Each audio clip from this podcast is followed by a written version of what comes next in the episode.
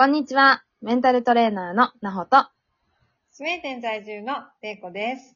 こちらでは私たちブレイクタイムシスターズが日々のモヤモヤがふわっと軽くなる tips を楽しくお届けしています。それでは今日もよろしくお願いします。お願いします。さあ始まりました。れいこさん今日もお願いします。よろしくお願いします。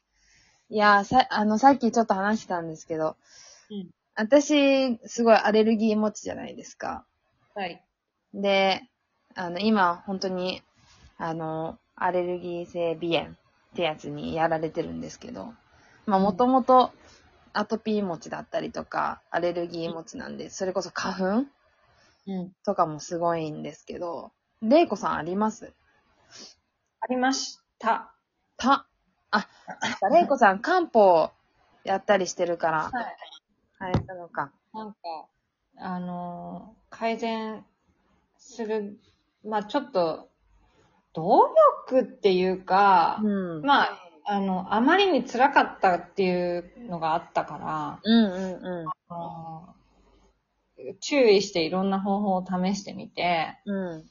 で、まあそれを続けた結果、うん。なんか良くなったっていうことなんだけど、うん。あのー私の場合花粉症がひどひどくてですね。うん、で、もう本当もう肌とかもボロボロになるぐらい花粉症だったし、うん。もう咳、鼻水、くしゃみ、もう、うん。うん。でもじゃないけどし仕事には行けないような状況にななっうん。ちゃってるんだよね。うん、で、まあもちろん医者の薬を飲んでとかっていうのをやってたんだけど、うんもうそれがあまりにも辛いんで、うん。なんか、なんか他にはないんだろうかと思って、うん。まあ、あの、か、漢方のお茶を、うん。あの、コンサルしてくれて、うん。私の症状とか私の体質うん。に合わせて、うん。あの、オリジナルで、オーダーメイドでブレンドしてもらったお茶を、うん。まあ、1年半とか飲んだかな。はいはい。で、うんあの、漢方薬とかもうん。飲んだりして、うん。が治ったっていう。もう完全に治ったんですか？あのー、うん、なんか、大丈夫だね。大丈夫だね。あー、すごい。それで、うん特に、あの、か薬とかを飲まなくても大丈夫になったし、あのえっとね、あとね、一番気をつけたのは、やっぱりひ冷えがうんアレルギーを増幅させるっていうのがあったので、私、仕事から冷えまくりですよね。だから、やっぱそういう人は、うお風呂に入って必ず内臓を温めてから寝るとか。ん。なるほど。やっぱそうしないといけないんだな。あの、シャワーじゃなくてお風呂に入る、うんお風呂に浸かって内臓を温める。なんかその発汗するまではい。お風呂に浸かって、うん。あと、温めてから寝るとか、あと氷の入った飲み物は、ね、私いつもそうだよね。確かにそうですね。氷、夏でも氷の入った飲み物は飲まないって決めていて、うんあの、それは今もずっともう、ここ15年ぐらいは多分、う実践してることではあるんだけど、ん。そんなところですかね。うん。うん。いや、でも私も、その、玲子さんを見習って、氷の入ってる飲み物っていうのは、できるだけこう減らしたりとか、あの、うんなくすまでは言ってないけど、うんやっぱ減らすようにはしてるんですよ。うんうんうん。そう。だけど、はいやっぱり、常にこう、プールに入ってるから、だから、もしかしたら冷えてるのかもしれないですよね。まあ、それはあるかもね。うん。あとその、氷の入った飲み物飲みたい時もあるのね、私も。やっぱり。うんうんアイス食べたいとかある？はい気分的に。うん。暑い時とか。うんそしたら、あの、そういうの飲んだり食べたりした後は、温かい飲み物も一緒に頼んで、うん。温かいものを食べてる。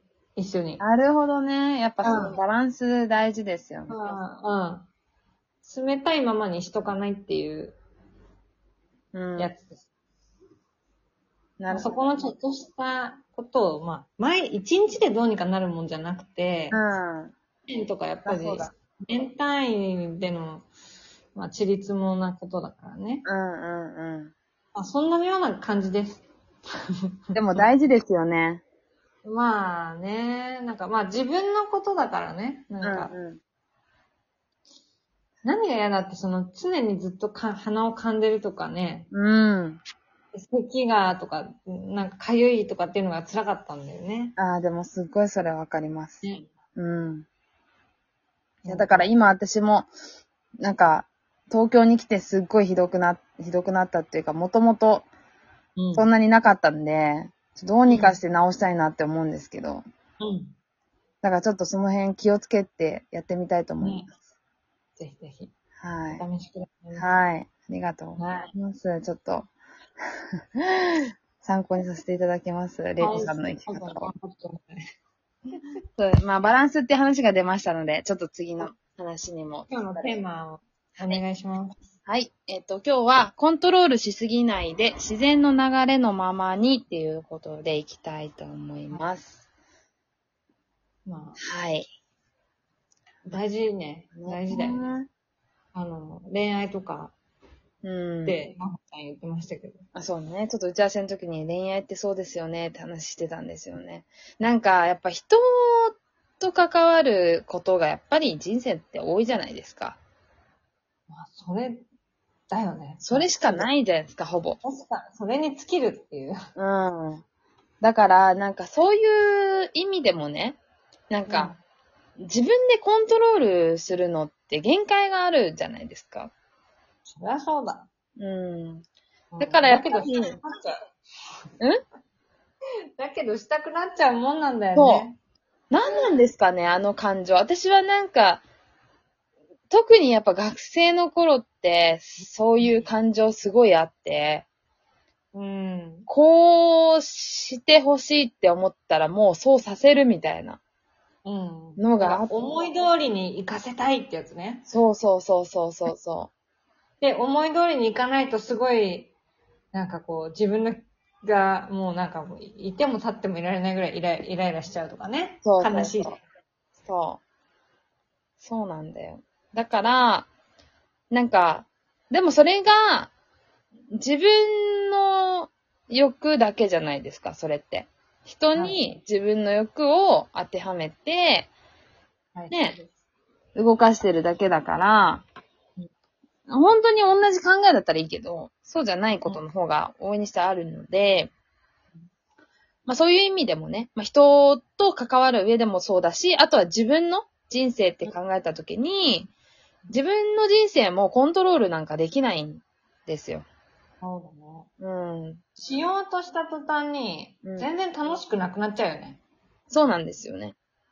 だから、もちろん、その理想があったりとか、目標があったりとか、なんかやりたいなって思うことがあるっていうのはすごく素晴らしいことなんだけど、うんそれを持つこととコントロールするっていうのはまた別物の話っていうことを知ってほしくって、そうね。うん。なんか、ついついそれを混同しちゃうことあるよね。ありますあります。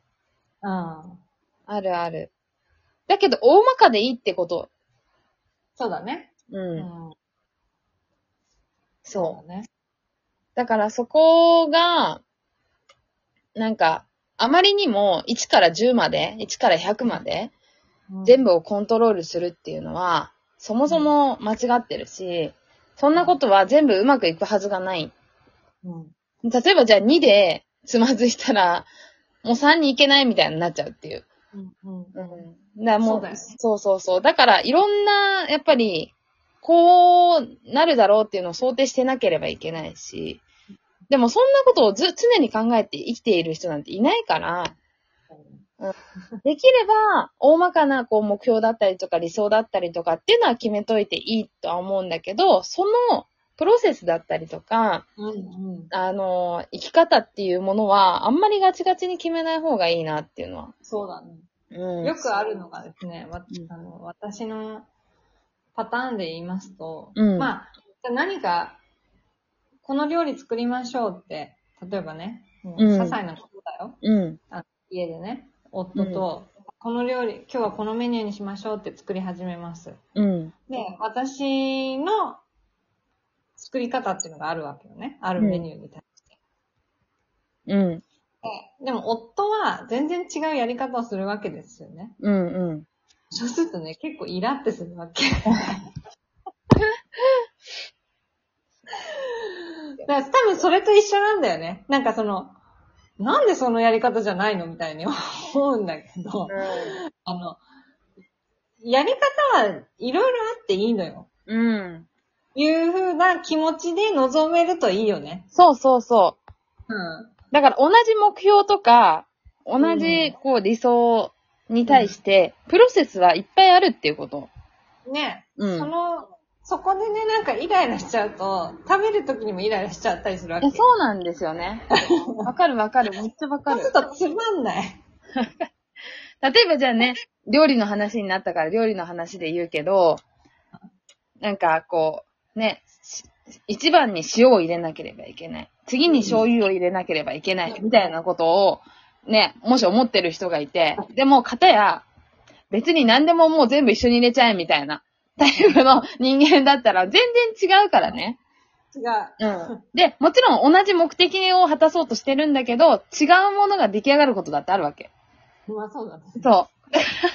そういう風に人生って、あの、成り立ってるから、変にコントロールしすぎない方が面白いって思える。